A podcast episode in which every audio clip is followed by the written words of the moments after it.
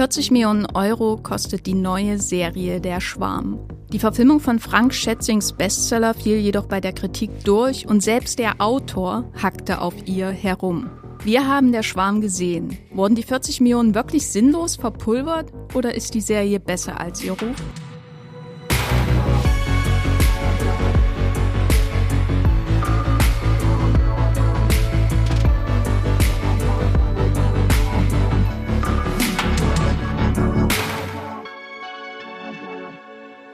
Hallo und herzlich willkommen hier bei Streamgestöber, dem Moviepilot-Podcast über alle Filme und Serien, die man so in Deutschland streamen kann. Land auf, Land ab, unter Wasser, über Wasser. Wir werden heute in die tiefsten Tiefen des Meeres vordringen und dabei bin ich. Mein Name ist Jenny Jecke. Ich bin Redakteurin bei Movieplot.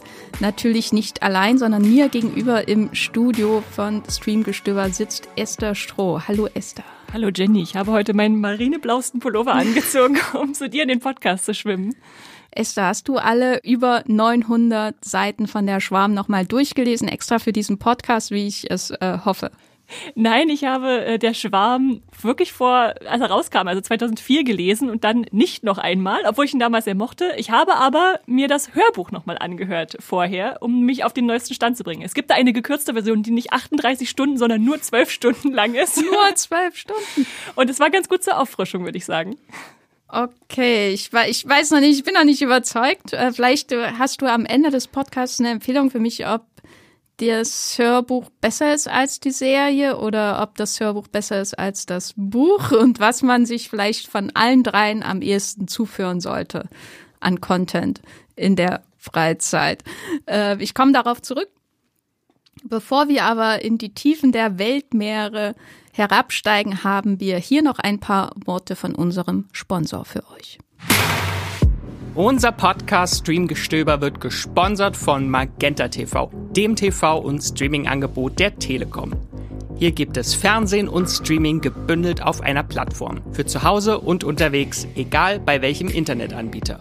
Mit Magenta TV könnt ihr nicht nur Fernsehen und habt einen praktischen Hub für Streamingdienste wie Netflix, Amazon Prime Video, Disney Plus oder RTL Plus. Als Bonus gibt's nämlich noch die Magenta TV Megathek kostenlos obendrauf.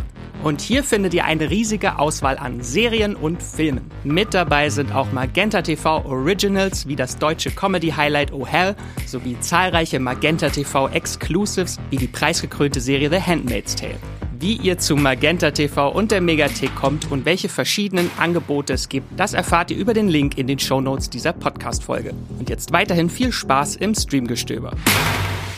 Der Schwarm. Das muss man ja erstmal so auf der Zunge zergehen lassen. 2004 kam das gleichnamige Buch von Frank Schätzing, was wir schon erwähnt haben, heraus. Es ist einer der größten Bestseller, glaube ich, überhaupt von einem deutschen Autor in den letzten 20 Jahren. Ich habe gelesen, allein im deutschen deutschsprachigen Raum, also Deutschland, Österreich, Schweiz, wurde es über 4,5 Millionen Mal verkauft, international auch recht häufig. Irgendwo habe ich eine Gesamtzahl von 6 Millionen Exemplaren aufgeschnappt, je nachdem, wie sehr gerundet wurde, kann man dem glauben oder nicht. Acht Monate auf den Bestsellerlisten habe ich noch irgendwo gelesen. Monate. Ja, ich weiß auch noch, wie das damals rauskam und ich dachte, nee, ähm. In jedem Buchladen hatte ich nur noch dieses schwarze Cover mit dem blauen Ring angeguckt und sagte, kauf mich. Aber es war auch so richtig so ein Blockbuster-Ding. Ne? Also man kann über das Cover sagen, was man will. Man erfährt nicht viel.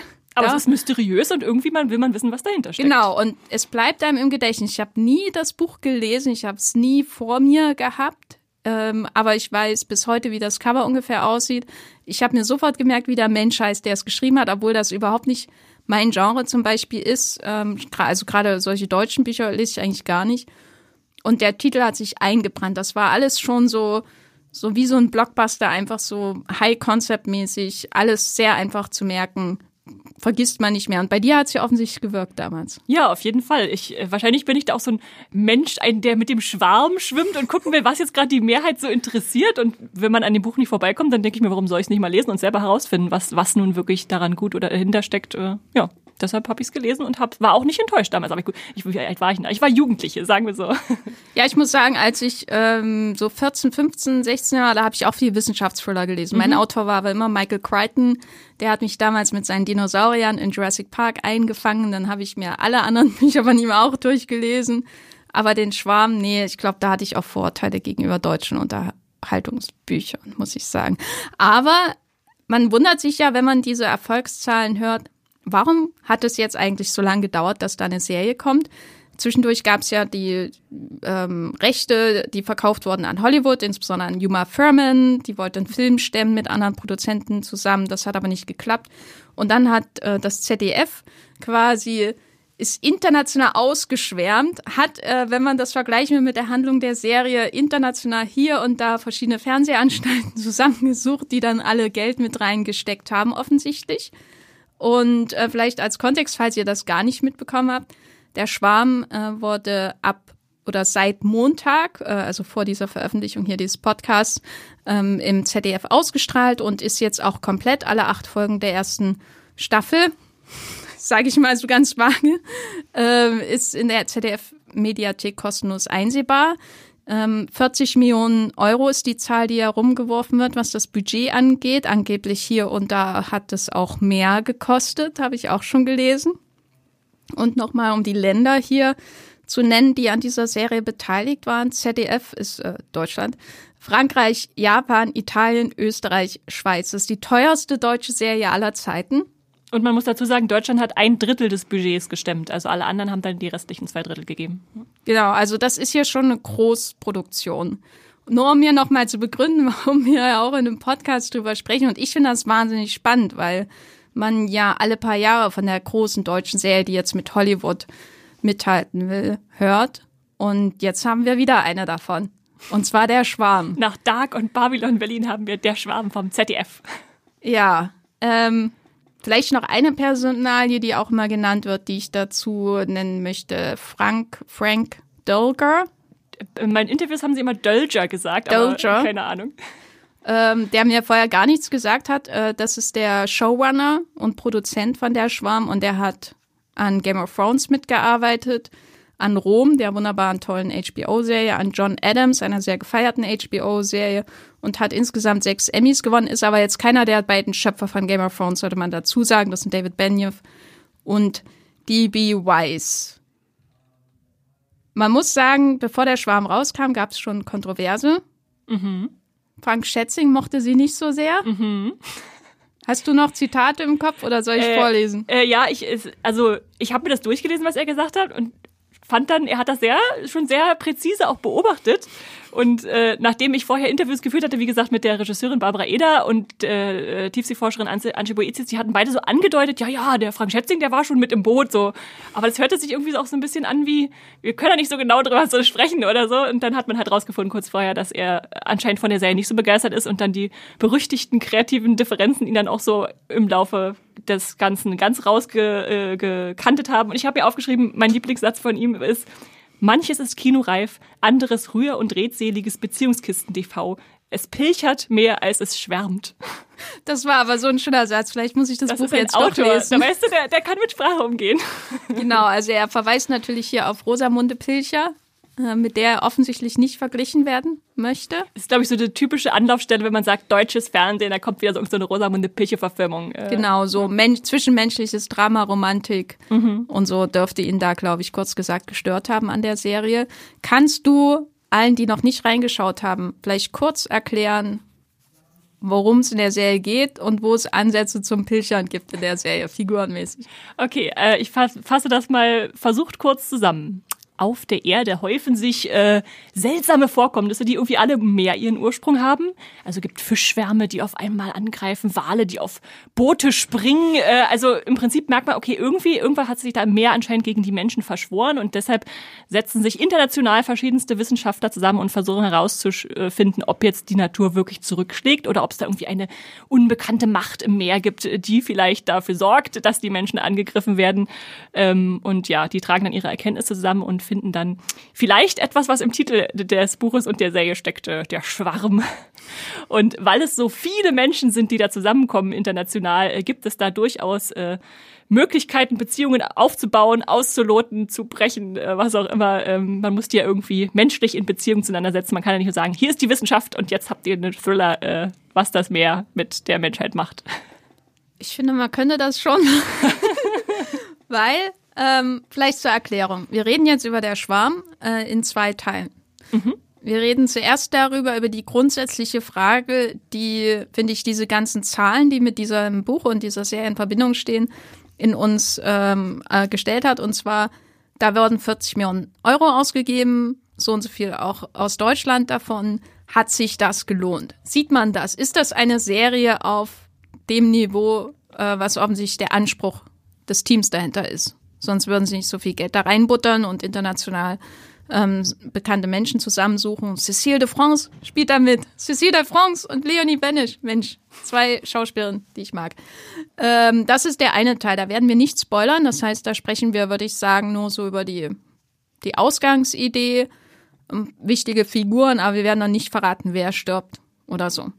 Da könnt ihr also reinhören und dann entscheiden, ob ihr danach die Serie gucken wollt oder nicht. Genau, und im zweiten Teil, der ist dann nicht ganz so ausführlich, äh, da sprechen wir noch über das Finale, weil ich äh, dachte zuerst, wir könnten diesen Podcast auch einfach so spoilerfrei machen und dann habe ich das Finale gesehen und gedacht, nee, Hast Redebedarf? ich habe Redebedarf. Wir machen da aber rechtzeitig vorher eine Warnung, also keine Angst. Jetzt erstmal den spoilerfreien Teil. Du hast ja schon erwähnt, es gibt diese, dieses riesige Ensemble. Ähm, kannst du da ein paar Figuren vielleicht nennen? Äh, weil ich muss erstmal meine Figurenübersicht öffnen, äh, weil ich habe ehrlich gesagt hier und da Probleme gehabt, mir die ganzen Namen zu merken. Ja, beziehungsweise teilweise finde ich es auch echt schwer, dann Hauptfiguren als solche auszumachen. Für mich war das im Buch ein bisschen klarer, obwohl es da auch sehr viele Figuren gibt. Aber es gibt zum Beispiel Dr. Sigurd Johansson, ein eigentlich norwegischen, ich glaube jetzt in der Serie schwedischen, auf jeden Fall skandinavischen äh, Wissenschaftler, äh, der viel Tiefseeforschung macht und ähm, jetzt zum Beispiel am Anfang der Serie hinzugezogen wird, um Methanwürmer zu untersuchen, die da in einem äh, seltsamen Gebiet in, und Vorkommen aufgetreten sind. Und er soll sagen, sind die schützenswert oder kann man da weiter bohren und schönen Ressourcenabbau betreiben, äh, weil es da genug von gibt. Ähm, das ist der eine. Dann gibt es auf der anderen Seite der Welt in Kanada vor Vancouver den Wahlforscher ähm, Anawak. Äh, wie heißt er denn gleich wieder mit Nachnamen? Äh, mit Vornamen. Äh, Leon, Leon Anawak. Sehr gut. Ich wollte es gerade reinschreien, abgelesen. Der ist äh, genau Wahlforscher, äh, fährt aber auch so bei mit Tourismusbooten raus zur Wahlbeobachtung ähm, und kriegt dann sozusagen die ersten Angriffe mit, die da passieren vor der kanadischen Küste. Ähm, eine Figur, die äh, in der Serie noch ein bisschen stärker gewichtet wird als im Buch, zumindest in meiner Erinnerung, ist diese ähm, französische Ärztin Dr. Cécile Roche, die ähm, hinzugerufen wird, als ein paar Hummer seltsame Flüssigkeiten in einem französischen Restaurant. Lieblingsszene absondern. der Serie. Ja, die war auch im Buch ziemlich eklig. Äh, und äh, daraufhin Menschen erkranken, also auch eine Art Meeresangriff, wenn man so will. Ähm, wer fällt mir noch ein? Charlie. Charlie, natürlich. Äh, das ist eine ganz interessante Figur, weil die im Buch ähm, nicht existiert, Oh. aber zusammengelegt wurde aus mehreren Buchfiguren. Also sie baut vor allem auf der Journalistin Karen Weaver auf, falls ihr das Buch kennt, aber Karen Weaver gibt es nicht, sondern es gibt jetzt diese Doktorandin Charlie Wagner, die da im Norden von Schottland äh, äh, unter Wasser forscht und da auch so Methanvorkommen entdeckt. Hat sich dir beim Schauen erschlossen, warum sie ausgerechnet diese Figur neu erfunden bzw. neu zusammengesetzt haben mit einem anderen Namen? Ähm, ich habe es mir so hergeleitet, dass ich dachte, sie wollten nicht, dass eine Journalistin, die ja eigentlich nur berichtet über die Wissenschaft, aber gar nicht selbst Wissenschaft betreibt, äh, so eine wichtige Rolle spielt, weil sie wird ja doch immer wichtiger innerhalb der Serienerzählung. Und deswegen haben sie sie dann wahrscheinlich genommen und dann konnte sie auch so Sachen interpretieren, die wichtig werden, was dann wieder von einer anderen Rolle eigentlich kommt, sowas wie Sonarwellen äh, und sowas, äh, damit sie sozusagen in einer Figur die Forscherin und die interpret interpretierende Person zusammenführen, um zu sagen, die kann das, die Jugend forscht. Hat die Journalistin im Buch eine Affäre mit einem heißen äh, Makrelenfischer? Nein. Gut, weil das wäre meine zweite Erklärung gewesen. Äh, ja, interessant, ja. Aber das fand ich tatsächlich, also die Figur ist so irgendwie drin und man weiß nicht genau, warum die da ist, aber Der Makrelenfischer oder Charlie? ja, der Makrelenfischer. Kannst du dir erklären, warum der da ist? Um ein bisschen Romantik reinzubringen? Dramatik? Also ich kann sagen, dass ähm, der Makrelenfischer und Charlie äh, eine der wenigen Handlungsstränge waren, die für mich ein glaubhaftes Leben hatten. So, ich mochte auch ihn einfach, obwohl er genauso wenig Innenleben hat wie viele, viele andere Figuren, die nur dazu da sind, um die Hauptfiguren zu charakterisieren. Kinder, Ex-Männer, Männer, was weiß ich. Also das ist schon sehr offensichtlich, wie das so ausstaffiert wird, ne? Ja. wann jemand ein strategisch wichtiges Gespräch mit einer verwandten, äh, geliebten Figur hat, um selber irgendwie was über sich zu sagen, was nicht mit Techno-Babble zu tun hat oder so, oder Wissenschaftsgenre sozusagen. Und von allen diesen Figuren hätte ich gerne am meisten mit ihm wahrscheinlich verbracht. Auch weil er natürlich gerne einfach äh, splitterfasernackt durch Apartments läuft. Ich fand, der hatte noch eine interessante Anlage eingeschrieben, die sie nicht verfolgt haben, weil sie ist ja die Wissenschaftlerin, die Umweltschützerin, die sozusagen die Welt retten will. Und er ist der normale Mann, der Fischer, der vielleicht auch so ein bisschen für die Überfischung der Ozeane steht, also der, der die ausnutzt quasi. Und da haben wir dann zwei Strömungen der Menschheit, die zusammenkommen, aber so, so geht die Serie natürlich gar nicht darauf ein. Es wird mal angedeutet, aber das genau, wird nie es auserzählt. Es gibt einen Dialog dazu und das war's. Ja, ja. So, was uns aber auch zu so diesem grundsätzlichen Thema der Relevanz der Serie vielleicht führt. Vielleicht erstmal, um vom Großen erstmal dann später ins Kleine zu kommen. Wir haben jetzt so einen Überblick der Figuren, aber die Serie ist jetzt fast 20 Jahre nach dem Buch erschienen, aber eigentlich ist sie ja noch sehr relevant, weil es geht um das Problem ähm, der Ausbeutung der Meere, Umweltverschmutzung, die Natur schlägt zurück. Das ist ein brandaktuelles Thema. Also nicht, dass die Natur unbedingt zurückschlägt direkt, aber eben so diese Dass man Angst, die Auswirkungen spürt. Genau, dass ja. sich die Auswirkungen äh, bei uns spürbar machen. Und Schätzing in seinem Buch hat das quasi fiktionalisiert. Was wäre, wenn? Das mhm. wirklich ähm, ähm, wie in einem Katastrophenfilm mit einer Alien-Invasion nur aus den Meeren heraus in irgendeiner Form passiert. Hattest du, als du die Serie gesehen hast, das Gefühl, das ist eine Serie von 2022 oder 23 oder eine von 2004? Ich hatte das Gefühl, sie läge irgendwo dazwischen, weil irgendwie sind wir jetzt schon so weit, dass es nichts Neues mehr ist, wenn man jetzt uns eine Erzählung gibt, die viel zu Klima und Auswirkungen erzählt. Also Dafür ist sie dann nicht alt genug, sage ich mal. Also Schätzing war es wahrscheinlich noch 2004, dass man sich dann wirklich Gedanken machen konnte, so anhand von anschaulichen Klimakatastrophen. Ähm, aber gleichzeitig, ja, fühlt sie sich halt dann doch nicht modern genug an, um in unsere Zeit zu passen. Also würde ich sagen, sie ist so 2014. Was ist denn das, was sich für dich nicht äh, modern genug anfühlt? Weil ich habe schon die ganze Zeit überlegt, ähm, ich kann den Finger nicht genau drauflegen, weißt du, was, irgendwas stimmt an der Serie nicht dass sie nicht wirklich wahnsinnig zeitgemäß ähm, wirkt. Vielleicht liegt das auch am vielen Social Media Einsatz innerhalb der Serie oder so. Also, weil manchmal kam es mir schon so vor, als ähm, sehe ich irgendwie ein Period Piece mhm. Äh, mit einer eigentlich mit einem Thema, das uns eigentlich alle immer noch betrifft. Ja, ich glaube, bei mir ist es teilweise die Bildsprache einfach, dass ich irgendwie dachte, leg da doch mal einen ordentlichen Farbfilter drüber. Damit Magst du es nicht, wenn alles blau ist? es sah halt wirklich so nach deutschem Fernsehen dann immer noch aus, wo ich dachte, äh, das kann man sich doch international noch ein bisschen besser abgucken. Ähm, teilweise ist es aber bei mir dann auch ganz groß, dass irgendwie die Serie versucht, beides zu sein, also sowohl dieses Beziehungskisten-Ding als auch dieses äh, wissenschaftlich fundierte.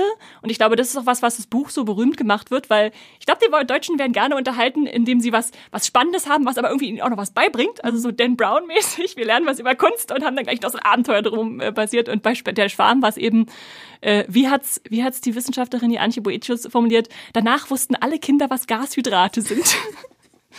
ähm, und man, man ist halt aus diesem Buch rausgegangen und dachte, okay, habe ich noch nie drüber nachgedacht, äh, was es alles gibt so unter, unter der See, äh, will ich irgendwie mehr drüber wissen.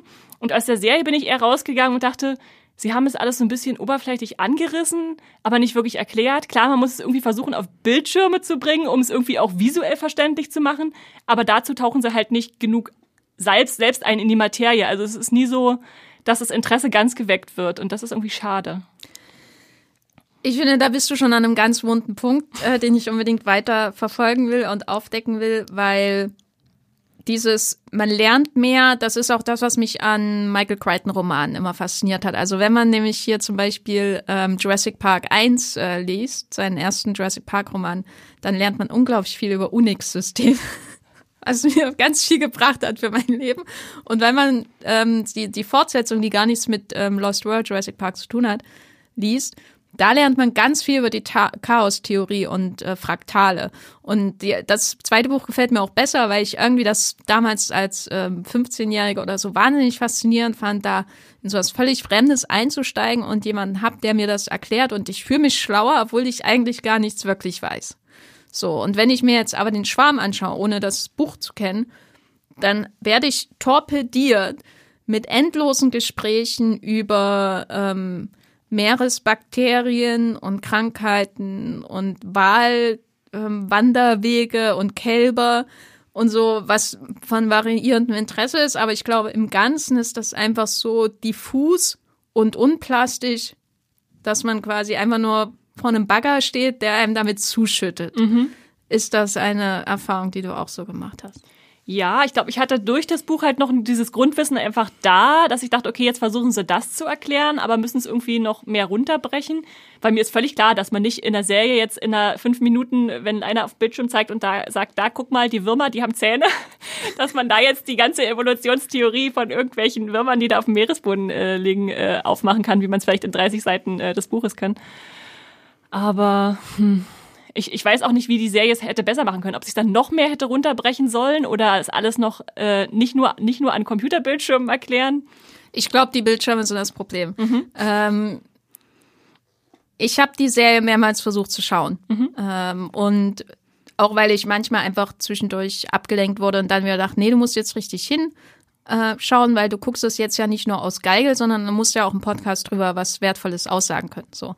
Ähm, und was halt immer wieder auftaucht ist, äh, oder auffällt, ist, dass in den ersten, würde ich sagen, fünf Folgen quasi 90 Prozent der Szenen daraus bestehen, dass ja jemand vor einem Bildschirm sitzt und spricht. Und damit möchte ich der Serie gar nicht die Spannung absprechen, weil ich finde, als ich die angefangen habe, war ich da durchaus drin. Ich dachte so, warum finden das alle so doof? ist doch mega spannend so. Gerade so die ersten drei Folgen, die haben mich sehr stark an Contagion erinnert. Das mhm. ist so ein Steven Spielberg, äh, Steven Soderbergh-Film über den Ausbruch einer weltweiten Pandemie, den er ähm, natürlich lange vor unserer äh, Pandemie äh, gedreht hat, wo man so weltweit Wissenschaftler und Experten sieht, die parallel alle merken, da stimmt irgendwas nicht. Und dann sieht man, wie sich das immer annähert, so und wie alle, die machen einfach alle ihre Arbeit. Du weißt nichts über sie, großartig, aber schon diese, dadurch entsteht einfach Spannung. Deswegen habe ich vorhin so aufgehorcht mit, ja, man könnte auch was ohne das Privatleben machen. Ne? Man könnte einfach einen Film über Menschen äh, oder eine Serie über Menschen machen, die ihre Arbeit verstehen. Und das kann auch extrem spannend sein. So wie in jedem Agenten-Thriller, da weiß man ja in der Regel auch nicht, was mit den Leuten privat passiert. Nur hat man hier eben dieses weltweite, oh mein Gott, Krebse kommen und, und Wale äh, äh, machen Free Willy-Sprünge, aber leider auf Schiffen und solche Sachen. Ähm, aber dann kommt dann immer häufiger dieses Motiv, auch dieses visuelle Motiv, Leute schauen auf Bildschirme. Leute reden mit anderen Leuten auf Bildschirmen. Leute schauen undefinierbare, dunkle Aufnahmen vom Meeresgrund an, wo ich dann dachte, oh Gott, muss ich jetzt von meiner Couch aufstehen und zum Fernseher gehen und zu sehen, was die da eigentlich anschauen, weil dann kommt immer endlos spannende Musik und so. Und das wiederholt sich so stark, dass es einfach für mich von einer fehlenden Fantasie beim, Schra beim Drehbuch zeugt. Ja, da würde ich auch tatsächlich dran anknüpfen, weil du gerade das Wort Wiederholung gesagt hast. Für mich wurde es dann irgendwann zu sehr, ich sah zu sehr die Zahnrädchen, mit denen die Serie funktionierte. Also am Anfang hatten wir immer irgendeine Katastrophe. Da kamen die Fische und haben jemand runtergezogen. Da kamen die Krabben und haben den Strand überrannt. Äh, und am Ende gab es dann immer noch mal einen Cliffhanger, wo irgendwas Großes passiert und man dachte, oh, wie geht's jetzt weiter? Was ist da gerade geschehen? Und äh, die haben für mich teilweise schon funktioniert, diese, diese Hooks, diese, diese Haken, die mich sozusagen an, an, an die Serie gebunden haben. Aber was dazwischen war, war halt häufig dann nicht spannend genug, um, um diese, das zu halten, was die Serie am Anfang und am Ende zu versprechen versuchte. Ja, ich finde für mich auch eins der plastischsten oder einer der plastischsten Handlungsstränge, kann Handlungsstrang plastisch sein, ja. Aber wo es für mich am besten funktioniert hat, zeitweise, ist dieser ganze Krabben. Teil. Mhm. Das sind keine großen Spezialeffekte oder so. Man sieht nur erst unter Wasser, da ist so eine Krabbe, die wird wahrscheinlich gefangen. Und dann wird sie auf dem Fischmarkt verkauft, da in Südfrankreich. Ach, du meinst die Hummer jetzt, nicht das Hum Hummer, äh, genau. Ich, sorry, ich verwechsel die immer, obwohl Hummer eigentlich viel besser schmecken als Krabben. Naja, äh, ich meine die Hummer, genau. Keine großen Effekte. Man hat einfach diesen einzelnen Hummer, der in die Nahrungslaufbahn ins Restaurant gerät. Und man sieht das ähm, wie, wie der, der Koch, der Restaurantbesitzer oder Chefkoch da auf dem Markt auch so feilscht, ne? Das ist so richtig lebensnah. Das kannst du dir vorstellen, wie das da läuft, wie er das mit tausend anderen Hummern auch gemacht hat. Und mit allem, was er für seine Küche braucht. Und dann geht er damit in die Küche und dann äh, macht er den irgendwie auf und wird angespritzt und danach geht's ihm relativ schnell schlecht. Das ist super eklig, ist mhm. plastisch. Äh, man kann sich richtig vorstellen, wie sich diese Matschepampe anfühlt. Die Gallertmasse. Die Ga heißt es im Buch, sorry. die, wie sich die Gallertmasse anfühlt und dann wie sich das durch dieses ganze Restaurant auch verbreitet. Ne? Man achtet auf einmal darauf, wie die Leute mit ihren Händen Mhm. umgehen, dass die das alles nur an ihrer Schürze abwischen, bis hin dann irgendwann, wo sie alle im Krankenhaus landen, beziehungsweise der arme Chefkoch in der Gasse tot. Und das ist so krass und einfach eigentlich, ne? Also das ist nicht das, was 40 Millionen gekostet hat. Nehme ich mal an an der Serie. Da ist er einfach nur ein Hummer. Ähm, und ein Restaurant war auch nicht billig, sicherlich. Aber das, diese Verbindung zwischen diesem Meerestier und dann der Wissenschaftlerin, die dadurch in Einsatz gerufen wird und ihrer Kollegin, die dann auch miteinander reden, das fand ich richtig gut. Es war eigentlich mein, so neben der, dem Charlie, Charlies Präsenz, einfach weil ich Charlie als Figur spannend finde, so mein Lieblingsteil. Der Rest ist immer so, die, viele reden von der Gefahr, aber es sieht komisch aus. Also die Krabben finde ich zum Beispiel überhaupt nicht gruselig, wenn die da über die Afrikanische Küste kommt. Genau, in Südafrika. Und die Wale mit dem Boot, das ist ja auch so vorhersehbar, dass das passieren wird.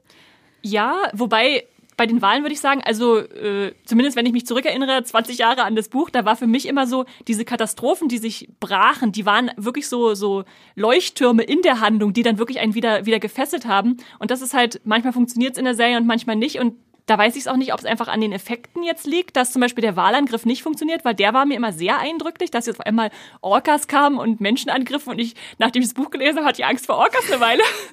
Die waren eigentlich, eigentlich schöne Tiere, aber nein, nein, die möchte ich jetzt nicht mehr äh, irgendwie in Kontakt mit denen treten. Ähm, Wie fandest du denn ähm, die Szene, wo das Schiff mit den Forschungsstudenten untergeht? Äh, wo es so absackt einfach. Ja, ja. Das hat bei mir funktioniert tatsächlich, ja. Wo es einfach und man nicht weiß, weiß einfach nicht, warum geht jetzt dieses Schiff unter. Schiffe schwimmen doch. Ja. Schiffe schwimmen eine gute Feststellung. Ja, ja. Das war, Das hat bei dir nicht funktioniert? na, ich habe manchmal das Gefühl, die schaffen es nicht, einen so richtig in die, ins Grauen der Situation hinein zu liefern, sondern die Kamera fährt immer zurück, um den Effekt zu zeigen. Auch bei den Krabben zum Beispiel. Du, du Du willst lieber die Nahaufnahme des Gesichts, was reagiert dann auf die Katastrophe? Ja, ich, also wenn, dann will ich schon das, das Grauen, äh, was da passiert Mhm. und nicht einfach nur hier übrigens unser Booteffekt Mhm. oder hier die 5000 Krabben, die was äh, über die Küste hereinbrechen, die mir, per, ich persönlich überhaupt nicht gruselig fand. Wie fandst du die weißen Nee, Krabben? die Krabben haben mir auch nichts äh, gegeben. Ja, die haben ja auch nichts gemacht, ne? Also die sind ja nur drum Man rumgelaufen. hat halt nicht gesehen, wie sie jemand zu Fall gebracht haben und ihm das Fleisch von den Knochen genagt oder so. Ja, aber das ist auch wieder so ein Teil, wo ich sagen würde, die Grundideen, die einen so richtig hineinziehen können, die sind ja eigentlich da. Also wenn man das so auf dem Papier liest, Krabbenangriff und so weiter, äh, Gifthummer, ähm, Wal, Killerwale, die killen und so, ähm, das sind Sachen, wo man in der Erzählung hineingezogen werden könnte, einfach weil es unglaublich spannend ist, wo man mitfühlt, fühlt, vielleicht auch mit, selbst mit Figuren, die man gar nicht kennt, was ja meistens der Fall ist. Ähm, aber so wie es umgesetzt wird, ist das eher so, schau mal hier unser Effekt auf dem Präsentierteller. So. Ich muss aber tatsächlich dazu sagen, um das jetzt mal einmal eine positive Sache zu sagen, es gab Momente, bei denen hat es bei mir funktioniert, wo ich, wo ich kurz vorm Bildschirm saß und dachte, boah, so, so kann es also sein, so kann es funktionieren. Das war das erste Mal, das weiß ich noch, in der dritten Folge, als diese schlafende Wahlszene kam. Ich hatte Screener und ich habe tatsächlich angehalten und dachte, das muss ich mir jetzt mal eine Weile angucken. Wo diese Wale aufrecht im Wasser stehen und schön blau eingefärbt, dann schwimmt da so ein ganz kleiner Mensch durch. Also das hat mir so diese Größe transportiert, die ich eigentlich auf der ganzen Serie an, auf die ganze Serie angewendet sehen wollte und die dann halt nur ganz in wenigen Momenten durchschimmerte. Und da weiß ich auch nicht, warum, ob das einfach an mir liegt, dass es nur manchmal funktioniert oder ob nur manche Effekte so überzeugend sind, wie zum Beispiel der Wahlangriff am Anfang, wo man von unten sieht, wie der Wal aufs Boot springt. Dachte ich, dafür haben sie jetzt monatelang geplant, äh, da, äh, um das zu, zu drehen und umzusetzen. Zumindest hat die Regisseurin Barbara Eder gesagt, dass sie da äh, schon fast Jahre Vorlauf hatten, einfach um diese Effekte zu erstellen. Und dafür sah es für mich dann einfach nicht gut genug aus. Na, ich glaube, die, also die schlafende Wahlszene, die fand ich auch sehr beeindruckend. Ähm, weil ich sowas auch vorher, glaube ich, noch nie gesehen habe. Ich habe nie, ich kann nicht erinnern, einen Film oder eine Serie gesehen zu haben, wo Wale schlafen. So, und wie das aussieht, das war etwas völlig Neues. Das heißt, ich habe keinen Vergleichspunkt. Äh, gleichzeitig habe ich, mache ich diese Reise runter zu den schlafenden Walen mit einer der wichtigsten Figuren. Das war Leon. Hm, genau. Ne? Ähm, das heißt, es ist schon mal eine besondere Involvierung einfach. Und äh, man sieht die Wale nicht so genau, weil es dunkel und blau ist. Das wusste schon Steven Spielberg, als er Jurassic Park gemacht hat. Wenn es regnet, wenn es nass ist, wenn es dunkel ist, besser. Da sieht man die Probleme der Effekte nicht so. Das heißt, man hat so ein poetisches, unheimliches Bild, mhm. ähm, wo man mit der Hauptfigur hineintaucht. Während bei dem Walangriff haben wir natürlich schon The Mac und der weiße Hai und alles mögliche im Hintergrund. Wir haben unglaublich viele Vergleichspunkte. Und hinzu kommt noch, dass es einfach nicht gut aussieht. Hm. Ähm, also die, der Horizont sah aus, als wäre da irgendwie drei Meter entfernt aufgemalt. Äh, wahrscheinlich per CGI, hineinge-CGI, wie ich immer sage.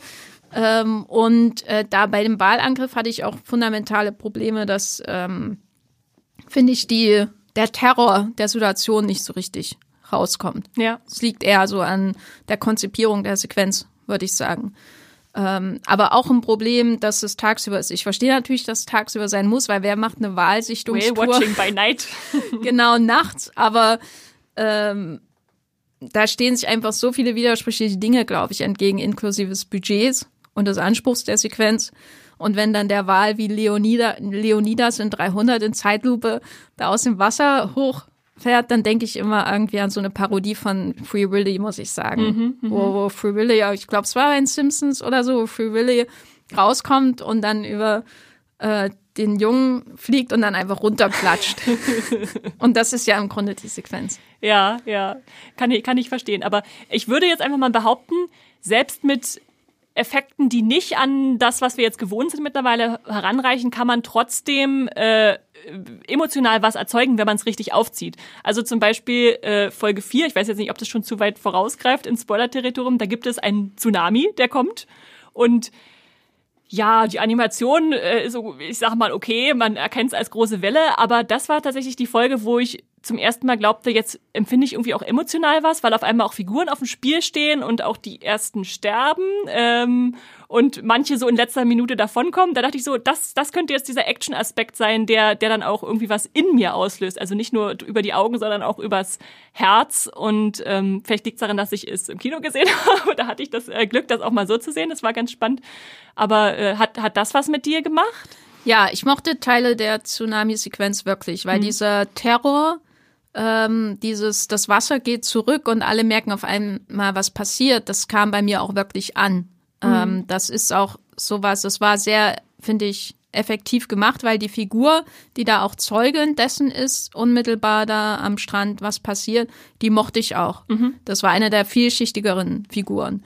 Ähm, und mein Problem mit der Szene ist eher zweierlei, und zwar ähm, wird eine andere Figur quasi vor die Wand gefahren, damit sie ihr dramatisches Ende haben kann.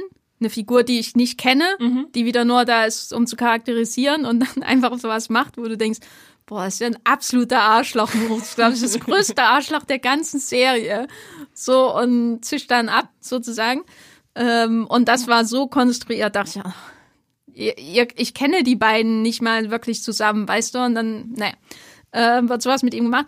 Und dann die, an, dann die andere Szene mit dem Leuchtturm, da verstehe ich schon, dass ich da vielleicht ähm, die ein oder anderen Twitter UserInnen drüber lustig machen über den Leuchtturm, ne 40 Millionen. Ähm, weil ich glaube, im Buch war der Tsunami ja dann irgendwie richtig groß und Teile von Europa. Die ganze Europaküste im genau. Prinzip. Genau. Ja. Und was wir in der Serie sehen, ist halt, dass ein Leuchtturm weggeblasen wird.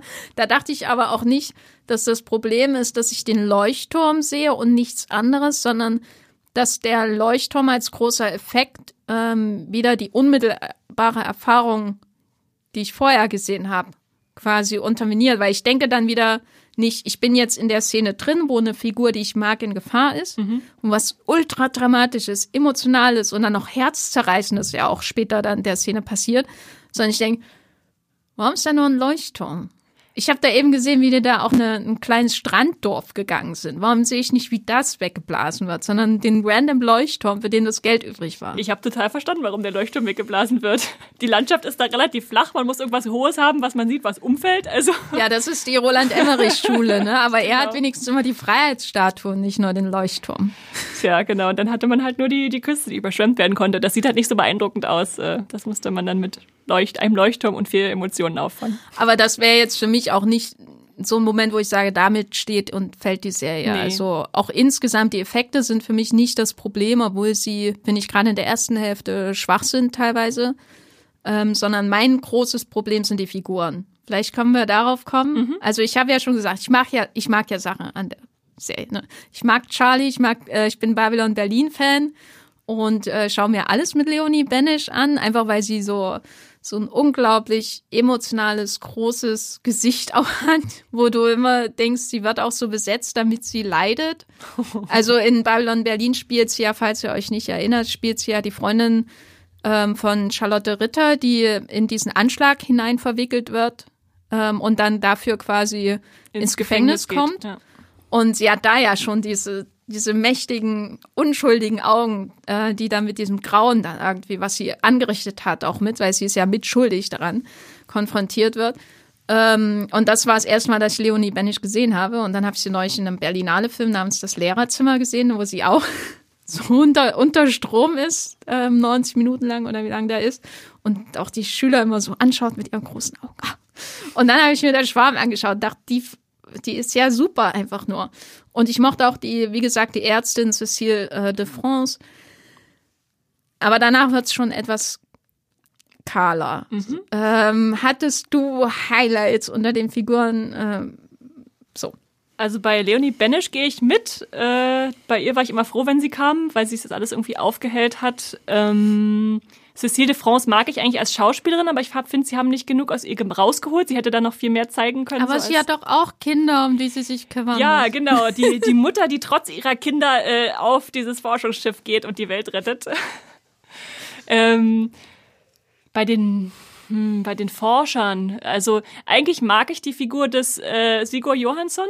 Ähm, auch, dass sie ihn mal verändert haben, weg vom, vom weißen Wissenschaftler, der einfach im Buch ist. Und ich glaube, der ist ja fast 60 oder so, wenn zumindest in meiner Erinnerung. Und äh, insofern finde ich, er wird auf jeden Fall gut gespielt. Ähm, aber dann machen sie halt nicht genug aus ihm. Es wird so viel ansatzweise angedeutet, wie seine Beziehungen zu der Tina Lund, zu dieser, äh, die für dieses Methanunternehmen arbeitet, oder zu anderen Figuren, aber es wird einfach immer nur genug, dass sie, dass er ihm mal die Hand gereicht hat, dass er so ein Bindeglied wird zwischen vielen verschiedenen, die sich vorher noch nicht kannten, aber ja, das, wir haben, also ich weiß nicht, ob es daran liegt, dass wir zu viele Figuren haben und die Serie deshalb glaubt, wir können sie nicht alle auserzählen oder ob es der Serie einfach egal ist, wer diese Menschen hinter ihrer Fassade sind, hinter den wenigen charakterbildenden Momenten, die uns vielleicht mal gezeigt werden. Nur okay. als, ja, nur, nur als, nur als Handlungsträger der Katastrophe, die uns einfach erzählen, was da los ist. Ja, ich glaube, hm, ich habe viel über Roland Emmerich nachgedacht, als ich das geschaut habe. Ähm, und ich möchte nicht, dass der Schwarm wie Roland Emmerich ist, weil es ist ja eine Serie und ich glaube, du kannst nicht den, die, unter, den Unterhaltungsfaktor von Independence Day oder The Day After Tomorrow auf acht Stunden ausweizen. Ich glaube, das würde sich, das würde nicht funktionieren. Mhm. So. Aber was man bei Roland Emmerich, so sehr man an seinen Drehbüchern, äh, an den Drehbüchern zu seinen Filmen, die ja auch oft Wissenschaftsthriller sind, mängeln kann. Was man ihm zugutehalten kann in, bei seinen guten Filmen, ist, dass er Figuren innerhalb kürzester Zeit vorstellen kann. So, du siehst irgendwie die ähm, Will Smith-Figuren Independence Day, ne, den Flieger, du siehst seine Familie, du weißt alles über diesen Mann. Du weißt, dass es ein guter Mann ist, du weißt, dass er ehrgeizig ist, aber noch nicht da ist, wo er sein will. Ähm, der hat da sein Haus, der hat sich was aufgebaut mit seiner Frau. Ähm, die lässt sich aber auch nichts von ihm bieten. So, du weißt sofort, wie die beiden da ticken. Und wenn er da rausstolpert auf, vor, auf seinen Vorgarten und zum ersten Mal dieses Alien-Schiff sieht, was ja seine, was glaube ich auch erst nach einer Stunde fast passiert, oder es kommt sehr spät erst in Independence Day, dass er da vorkommt, dann weißt du, ja, der wird das alleine nicht schaffen. Natürlich, das ist nicht Superman, aber der hat so diesen Grid, um da dem was entgegenzusetzen, oder? Oder du siehst die Jeff Goldblum-Figur in Independence Day und weißt sofort, warum er geschieden ist von seiner Frau, weil er nämlich total neurotisch ist und aber auch lustig, weißt du, wenn die über Wissenschaftszeug reden in den Roland Emmerich-Filmen, dann ist das in der Regel sehr unterhaltsam. Mhm. Obwohl er ja auch, also Emmerich so jemand ist, der immer sehr deep in seine Themen einsteigt, bis hin zu diesen Shakespeare-Verschwörungstheorien bei äh, seinem Shakespeare hat gar nicht alles selber geschrieben, Film. Also er ist immer, bei ihm merkt man immer, er glaubt auch daran. Ne? Auch der, der Golfstrom hat aufgehört, sich zu drehen. Und solche Sachen wie der auf das schon mal. Er glaubt in dem Moment, wo er das macht, glaubt er das alles. Also er steht da auch drin, aber er schafft es immer, es unter, also nicht immer, aber in seinen guten Filmen schafft es, äh, dass sie dieser ganze, dieser ganze Wissenschaftskauderwelsch, der da untergebracht werden muss, wir müssen ein Virus in ein Raumschiff einspeisen. Da reden sie ja auch ganz schön lang drüber. Dass, das, dass du dem zuhörst, dass es unterhaltsam ist, dass es Gags gibt zwischendurch. Und äh, ich muss ja sagen, in der Schwarm gibt es ja kein, kein Lächeln. Also ich lese dir mal eine, ähm, eine Figurenbeschreibung vor, Bitte, bitte. die ich äh, auf der CDF-Homepage gefunden habe, die ich sehr lustig fand. Du kannst mir sagen, welche Figur das ist. Äh, der charmante und stets zu Späßen aufgelegte Tiefseetauchbootführer, ein Wort, das ich mir nicht ausgedacht habe, ist der geborene Menschenfänger. Wer war das in der Schwarm? Äh, Kapitän war die Bezeichnung. Tiefseetauchbootführer. Tief- Charmant und stets zu Späßen aufgelegt. Also ich, sehr, sehr geraten würde ich jetzt sagen, die Figur von Glashäufer Umlauf. Genau, genau. Aber da habe ich mich tatsächlich in den ersten sechs Folgen gefragt, was er eigentlich macht. Also er guckt auf Bildschirme und zeigt und dann gucken alle über seine Schulter und gucken und äh, Aber es war charmant, ne? Ein richtiger Menschenfänger. Alle kommen um ihn Nee, herum, um aber das ist Bildschirm. interessant, weil wenn du das so vorliest, dann weiß man zumindest die Intention, die dahinter steckt und was eigentlich nicht transportiert wurde durch die Figur. Man weiß, warum Klaas besetzt wurde, aber man sieht nicht, warum Klaas besetzt wurde. Ja, ja, das fasst es gut zusammen. Ja, weil das ist sowas, ich möchte ja nicht eine Komödie sehen. Ich weiß, dass das sehr ernst zugeht. Und in Contagion zum Beispiel gibt's ja auch nichts zu lachen, aber Contagion hat so eine Grundspannung, da bist du die ganze Zeit dabei. Aber hier hast du ja schon ein Problem mit der Spannung, so ein bisschen. Ähm, und du hast so viel bla, was man nicht versteht und was einem vielleicht auch nicht sofort interessiert. Da frage ich mich halt, warum ist da nicht mal wenigstens eine Figur oder ein, zwei Figuren, die wenigstens so ein bisschen eine Kante haben, mit der du nicht rechnest. Weißt du, also es geht ja nicht mal darum, dass Witze ausgetauscht werden, sondern einfach so einen Charakter halt haben. Ja. Also ich dachte die ganze Zeit, die Oliver Masucci-Figur geht vielleicht in diese Richtung. Dieser, der ist ja der Kapitän des Schiffes, auf dem der Tiefseetauchbootführer vor seinem Bildschirm steht. Ja, und bei, genau, bei Oliver Masucci dachte ich nicht auch die ganze Zeit, der ist da total verbraten, ist er ein der deutsche Charakterdarsteller, wenn man einen will. Aber sie haben ihn besetzt für das, was er schon viel gespielt hat oder wofür er, was er vielleicht so ein bisschen ausstrahlen soll, nämlich dieses ein bisschen ambivalente, dass er nicht alles äh, für gut befindet, was die Wissenschaftler entscheiden, sondern dass er vielleicht auch einfach mal eine Bombe irgendwo reinschmeißen will.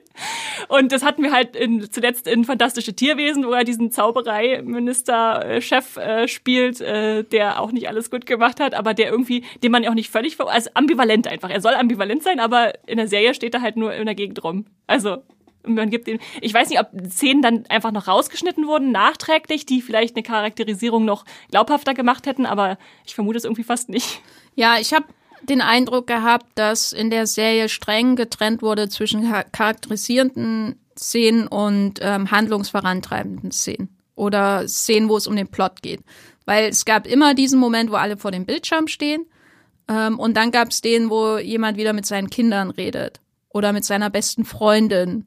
Und die äh, 30 Prozent der Figuren sind auch nur dazu da, um dann zu sterben, damit die, die andere Figur an, dann wieder so ähm, irgendwie eine Weiterentwicklung hat, obwohl das hier ja nicht weiterentwickelt, dass jemand verliert. Genau, So. das, da, da sprichst du, glaube ich, auch was an, weil we- entwickeln sich die Figuren irgendwie von, irgendwie von Punkt A nach Punkt B. Ich habe das Gefühl, die bleiben die ganze Zeit, wer sie sind. Und weil halt diese Entwicklung nicht stattfindet, eine Figur, die sich verändert, die vielleicht einen Fehler einsieht oder die, ich meine, selbst Charlie, die wir beide ja mögen als, als eine der Hauptfiguren, sie wird als störrisch charakterisiert am Anfang und sie hat ihren eigenen Kopf und deshalb ist sie da irgendwo in Schottland abgeschoben. Und so bleibt sie die ganze Zeit. Sie macht ihr eigenes Ding und äh, wenn es der Umwelt hilft, gut und wenn nicht, dann haben wir Pech gehabt. Aber wir, wir, und wenn, wenn so ein Mensch sich oder in einem Film oder in einer Serie nicht verändert, dann ist es halt langweilig. Ja, und aber das sind so Basic äh, Hollywood Storytelling, ja, ja, ja. Die Heldenreise, die einem irgendwie verändern sollte. Ja, ja. Ähm, und hier wird ja wirklich gereist. Und hier gibt's ja auch die schöne Grundidee, dass so viele unterschiedliche Figuren zusammenfinden müssen, ähm, was dann auch sehr, sehr spät passiert. Muss man ja auch sagen. Ja. Da können wir ja vielleicht dann nochmal zu kommen. Gibt es irgendwas, was du sagen könntest, deswegen fand ich der Schwarm sehenswert? wegen einiger weniger Szenen, die es dann doch transportieren, dieses, diese große Katastrophe oder auch die Schönheit dessen, was da verloren gehen könnte, wie zum Beispiel die besprochene Wahlschlaf-Szene oder äh, ganz am Ende gibt's noch eine, über die sprechen wir vielleicht jetzt noch, im, wenn wir über das Finale reden. Aber im Großen und Ganzen ist es nicht eine Serie, die ich weiterempfehlen würde.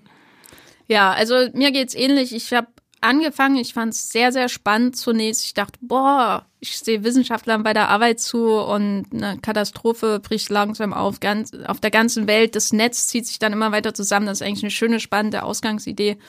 Aber irgendwann wird die Serie so zäh und die Figuren so bleiben, würde ich sagen, so zu 70 Prozent einfach uninteressant. Ähm, und für mich war dann der Moment, wo ich wirklich aufgegeben habe innerlich, dann, wenn sie alle zusammenkommen und ich nichts spüre, was sich daraus ergibt. So. Ähm, das war wirklich für mich so der, der letzte Gong, wo ich gedacht habe, nein, ich werde im Podcast sagen, dass ich der Schwarm nicht weiterempfehlen kann. Sorry. Ich kann der Schwarm nicht weiterempfehlen und mein Fazit wäre auch, ähm, dass sind 40 Millionen vielleicht nicht verpulvert, weil sie haben bestimmt vielen Menschen auch Mittagessen auf den Tisch gebracht. Und das freut mich natürlich. Aber als Serie weder mit Hollywood äh, auf einem Stand noch auch für deutsche Verhältnisse gut. Also ich finde Slowborn beim ZDF finde ich tausendmal spannender als der Schwarm und die hat noch einen Bruchteil davon gekostet. Ich finde Babylon Berlin viel spannender, Dark und so weiter. Also das Budget allein reicht halt nicht. Deswegen mein Fazit. Ähm, das Geld wurde verpulvert. Was ist deins? Ja, leider auch. Aber mit dem Zusatz, ich find's jammer schade, weil ich habe mich wirklich auf die Serie gefreut und ich habe gehofft, dass sie richtig gut wird, weil sie halt so ein verbindendes Element ist. Ich habe das Gefühl, es Couch schaut gerade jeder, egal wie die Qualität nun wahrgenommen wird oder nicht. Meine Mutter schaut's, aber meine Freundin im Alter wie ich schaut's auch und irgendwie kann man gerade mit allen drüber reden, aber man würde gern über was Schönes reden. und das äh, äh geht gerade nur bedingt. Wenn du, ähm, bevor wir zum Spoiler-Teil kurz kommen, wenn du jemanden sagen würdest, ähm, der oder die sich zum ersten Mal mit der Schwarm auseinandersetzen will, ähm, Serie, Buch oder Hörbuch? es kommt so ein bisschen drauf an, was du für ein Mensch bist. Also ich zum Beispiel äh, kann, wenn ich kann mich auf Hörbücher nicht dauerhaft konzentrieren. Deswegen ist es immer gut, wenn ich sie zur Auffrischung nochmal höre. Deshalb bin ich immer ein Buchverfechter eigentlich. Äh, das, da kann ich alles aufnehmen. Äh, deshalb ja, greift zu Buch, wenn ihr das in ausgefeilter Form sehen wollt. Und wenn ihr nicht so viel Zeit aufbringen wollt und nicht die äh, visuellen Lerner seid wie ich, sondern die auditiven, dann hört euch das äh, die gekürzte Hörbuchfassung an. Gut, dann kommen wir kurz zum Spoiler-Teil, weil, ähm, wie gesagt, ich habe das gestern geschaut, ne? Die, die letzten zwei Folgen von der Schwarm. Ich war festen Ent äh, Überzeugung, dass die Serie eine Miniserie ist. Mhm.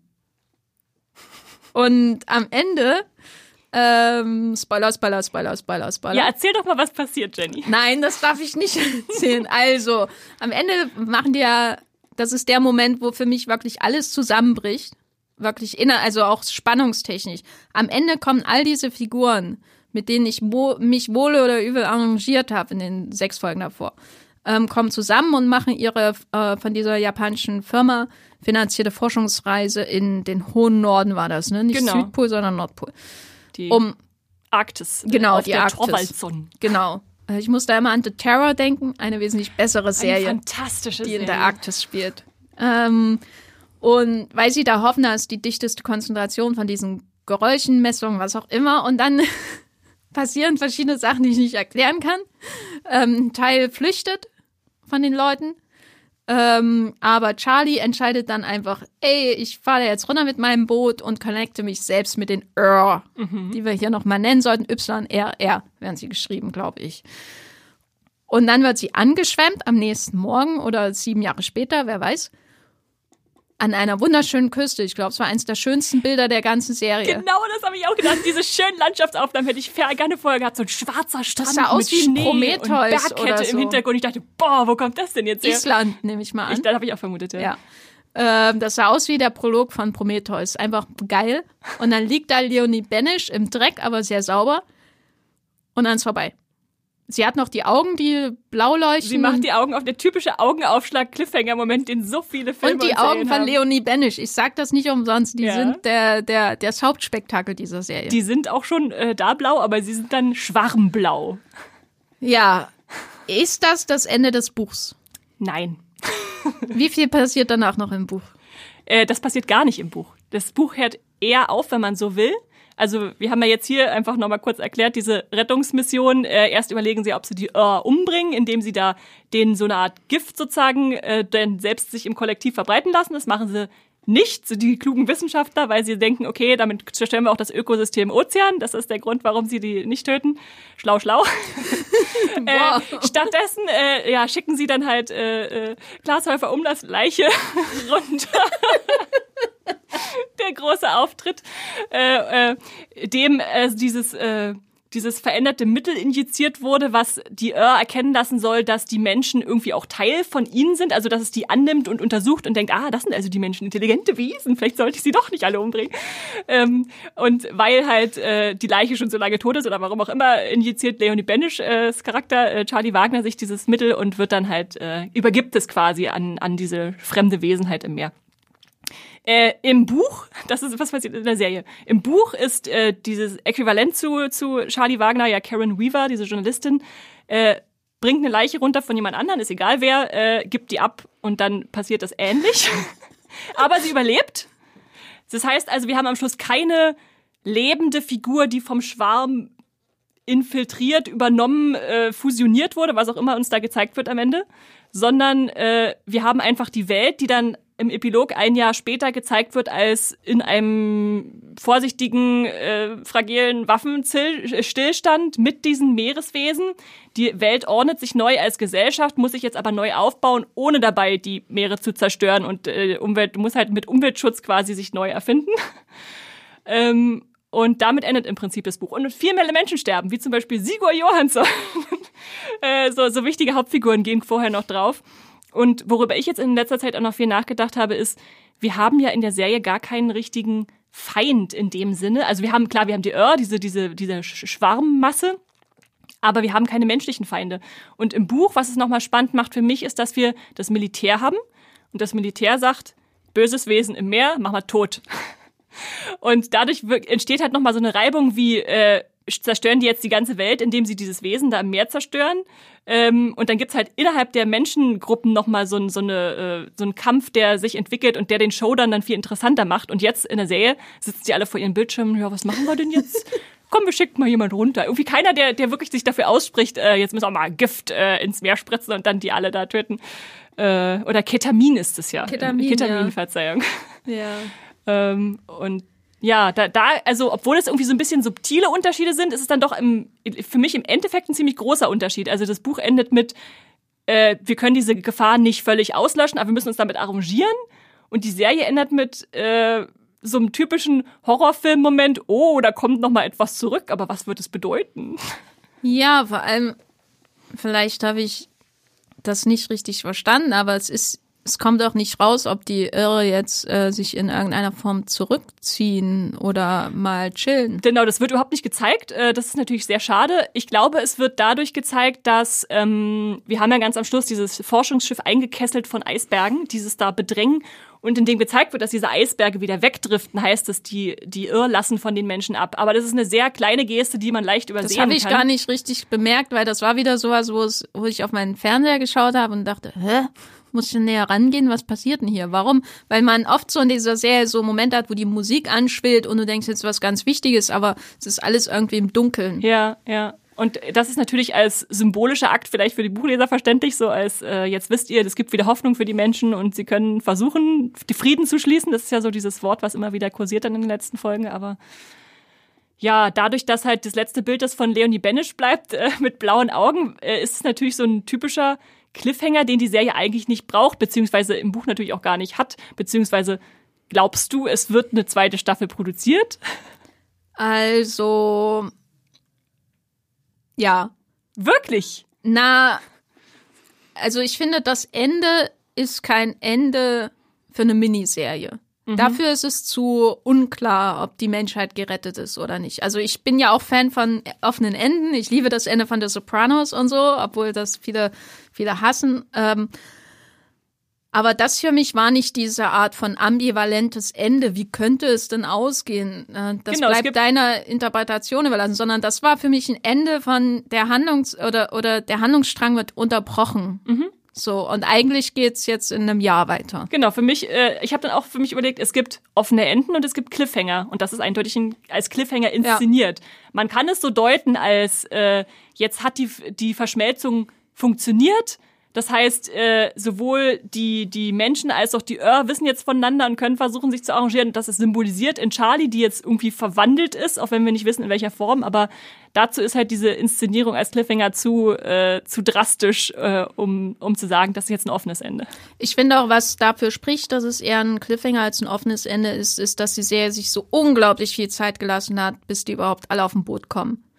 Ähm, das war, also das fand ich schon einfach also das habe ich lange Zeit nicht verstanden so richtig. Warum dauert das jetzt eigentlich so lange? Weil wenn du dir nämlich diese Synopsen beim ZDF durchliest von den Figuren, wer ist das? Der steht dann immer da und er begibt sich auf eine Erkundungstour auf dem Boot und so. Und du denkst immer, ja, es passiert in, wann gehen die zum ersten Mal auf dem Boot? In der achten Folge? Das Boot taucht halt vorher schon auf, damit es schon mal eingeführt ja, ist. Ja, ja, aber die, die Synopsen ja, ja. sind alle geschrieben auf und dann beginnt das Abenteuer in das, der achten Folge. Das heißt, wir haben im Prinzip sechs Folgen Exposition, äh, die uns erstmal alle vorstellen, bis sie zusammengeführt werden. Ja, genau, also sie, ich glaube, in der siebten Folge gehen sie zuerst, zum ersten Mal alle zusammen auf das Boot oder so. Ähm, und in der achten ist dann das Finale und dann ist ja Ende im Gelände. Und im Nachhinein erklärt sich mir diese Erzählung nur noch, diese Erzählweise nur noch durch, wir wollen noch mehr erzählen weil du bringst diese ganzen äh, Einzeller slash Avengers der Wissenschaft dann zusammen, um am Ende nichts draus zu machen oder was, also das wäre die schlechte Deutung oder und das wäre die bessere, um was viel Größeres noch aufzubauen für die nächsten Staffeln. Okay, was sich dann von der Bucherzählung löst und ja. was eigenes macht mit diesem verschmelzenden Element, was wir am Schluss gesehen haben. Weil in einem, ich habe noch gesehen, dass es äh, ein Interview mit Kino.de gibt, wo wohl Barbara Eder nicht ausgeschlossen hat, dass es eine zweite Staffel gibt. Mhm.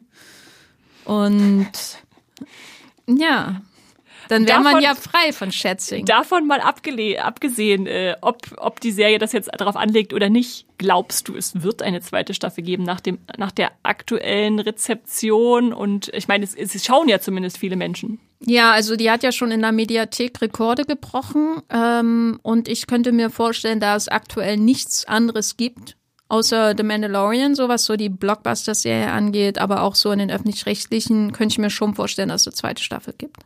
Ähm, aber was ich mir noch nicht so richtig vorstellen kann, ist, wann soll das kommen?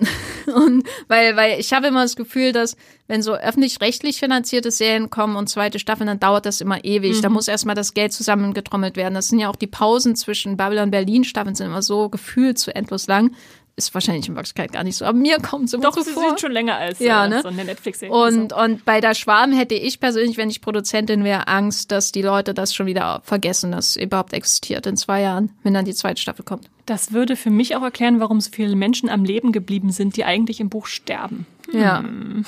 Da brauchen sie, da müssen sie nicht wieder von neuen sechs Folgen den Cast aufbauen, für den wir uns eventuell nicht interessieren. Ja, also mein Fazit zu der Schwarm, insbesondere zum Finale, ist, dass dass ich die ganze Zeit gehofft habe, wenn sie alle zusammenkommt, dann wird es noch besser. Dass das Gegenteil eingetroffen ist, dass ich dann erst gemerkt habe, wie schwach die Figuren sind, wie schwach die Dialoge sind, mhm. weil du triffst alle diese Figuren zum ersten Mal. Auch ähm, eine, die wir noch gar nicht erwähnt haben, ist hier die Bösewichtin aus Enola Holmes 2, die ich super unterhaltsam finde als Schauspielerin, nämlich die Sharon Duncan Brewster, die Astrophysikerin. Die ist doch keine Bösewichtin. In Enola so, Holmes Enola 2. Holmes. Ah ja, okay, ich dachte jetzt äh, in der Nein, Schwarm. hier, hier ist sie äh, nicht, aber ich, äh, sie hat in Enola Holmes 2 halt diesen großen Twist. So, und sie ist eine super unterhaltsame Schauspielerin und dann kommt sie hier zu den anderen, die ja auch alle fähige Menschen sind, würde ich sagen. Und äh, wirkt genauso langweilig wie die anderen auch. Ja. Und äh, das ist im Finale dann erst noch schlimmer zu sehen als sonst. Ähm, deswegen mein Fazit Schwarm bäh. Äh, dein Fazit zum Schwarmfinale? Ich hätte, ich hätte gern aufgehört in diesem für mich wirklich schönen Bild, wo Charlie im Meer treibt. Man sieht nur so die, die Fäden von Licht. Ähm, unabhängig davon, ob der Druck sie jetzt hätte zermartern, zertrümmern müssen, was ja vorher sogar angesprochen wird, äh, war das für mich einfach ein schönes Schlussbild. Dieses Opfer, Armageddon-Opfer, ich habe die Menschheit gerettet, Punkt. Das wäre für mich das Ende gewesen. Okay, ich glaube, du sollst unter Drehbuchautoren gehen. Ähm, So, dann habt ihr unsere Meinung zu der Schwarm ist leider diesmal durch die Bank eher negativ. Leider ja. Fürchte ich, obwohl wir Hoffnungen hatten. Ähm, ja, und ich glaube, es liegt nicht mal daran, dass eine deutsche Serie versucht, Hollywood-Ansprüchen zu genügen, sondern hier sind es, glaube ich, einfach die Drehbücher, die das Problem sind, nicht die Effekte, Ja. würde ich sagen. Und die kann man auch mit weniger Geld umsetzen. Ähm, ja, so viel zu der Schwarm. Ich an dieser Stelle kann mich nur noch ähm, bedanken bei unseren Fans und Hörern, denn wir machen Streamgestöber für euch und nur für euch. Und damit ihr wisst, ob ihr der Schwarm gucken sollt oder nicht. Ähm, ihr könnt uns auch Feedback schicken, zum Beispiel als Sprachnachrichten oder in Form von E-Mails. Wenn ihr auch Tipps für uns habt oder bestimmte Themenwünsche, Oder eine Meinung zu der Schwarm. Bitte her damit. Genau, bitte schickt eure Meinung. Ähm, ich hätte gern eure Meinung zu der Perücke von Leonie Benisch, weil die hat in mir so viele Fragen eröffnet, die ich nicht beantworten konnte. Dann schickt das bitte an podcast.movieplot.de. Für mich der größte Effekt der Serie, die Perücke von Leonie Benisch, wo ich dachte, das kann doch eigentlich nicht so schwer sein. Aber es kann's. Und das war auch sowas, was Game of Thrones ja nie auf die Reihe gekriegt hat mit äh, Daenerys Perücke, ne? Aber Tyrions Perücke wurde immer besser. Tyrions Perücke sah gut aus. Ich finde, Leonie Benisch würde auch gut aussehen mit Tyrions Perücke aus Game of Thrones. Da haben wir das auch. Ihr könnt uns auch auf Twitter schreiben, äh, Streamgestöber mit OE oder at Movieplot und auch bei Instagram ähm, über Movieplot. Und wenn ihr äh, diesen Podcast in einem Movieplot-Artikel entdeckt habt, dann könnt ihr den auch abonnieren, dann verpasst ihr keine Folge mehr. Zum Beispiel bei Spotify, Apple Podcast, Podcast Addict und ihr könnt ihn natürlich auch empfehlen, anderen Menschen empfehlen. Empfehlt Streamgestöber, macht das Leben von anderen Menschen besser, als es schon ist. Und wenn ihr diesen Podcast besonders mögt, wenn wir euer Leben verbessert habt, haben, äh, dann könnt ihr ihn bei Apple Podcasts auch bewerten oder fünf Sterne bei Spotify abgeben. Esther, wo bist du im Internet zu finden? Mich findet ihr unter straw-star im Meer. bei Instagram und Twitter äh, und bei Moviepilot als Esther Stroh oder Strawstar. Ich bin auch bei Twitter zu finden als Gafferlein äh, oder einfach Jenny Jecke, sucht meinen Namen Jecke, J-E-C-K-E. Da findet ihr mich auch bei Letterboxd und natürlich bei Movieplot selbst, wo ich über den Leonie Benisch-Film, das Lehrerzimmer im Rahmen der Berlinale Berichterstattung auch geschrieben habe. Das kann ich wirklich empfehlen. Der hat auch einen Kinostart, der ist echt gut, besser als der Schwarm. Und da habe ich auch geschrieben über Slow Burn. Ich glaube, ich spreche den mal total falsch aus. Diese Serie, die in der, der ZDF-Mediathek ist, die ich auch empfehlen kann, wo es auch um so eine Katastrophe geht, die äh, Nordlichter heimsucht. Also im Grunde die Story von der Schwarm. Ähm, Slowborn von Christian Albert, sehr gute Serie in der ZDF-Mediathek. Und wenn ihr noch ähm, Podcast-Unterhaltung sucht, dann empfehle ich euch an dieser Stelle schon mal unsere Folge zu den Serienstarts im März. Gibt nämlich noch andere Serien als äh, den Schwarm. Und äh, wir haben auch einen Podcast gemacht zu den besten Zombie-Serien bei Netflix, falls ihr noch mehr Grusel und unheimliche Unterhaltung in eurem Leben. Echte braucht. Tipps. Echte Tipps, wo geschwärmt wird, aber nur für Serien, die es verdienen. Vielen Dank fürs Zuhören und streamt was Schönes. Tschüss. Tschüss.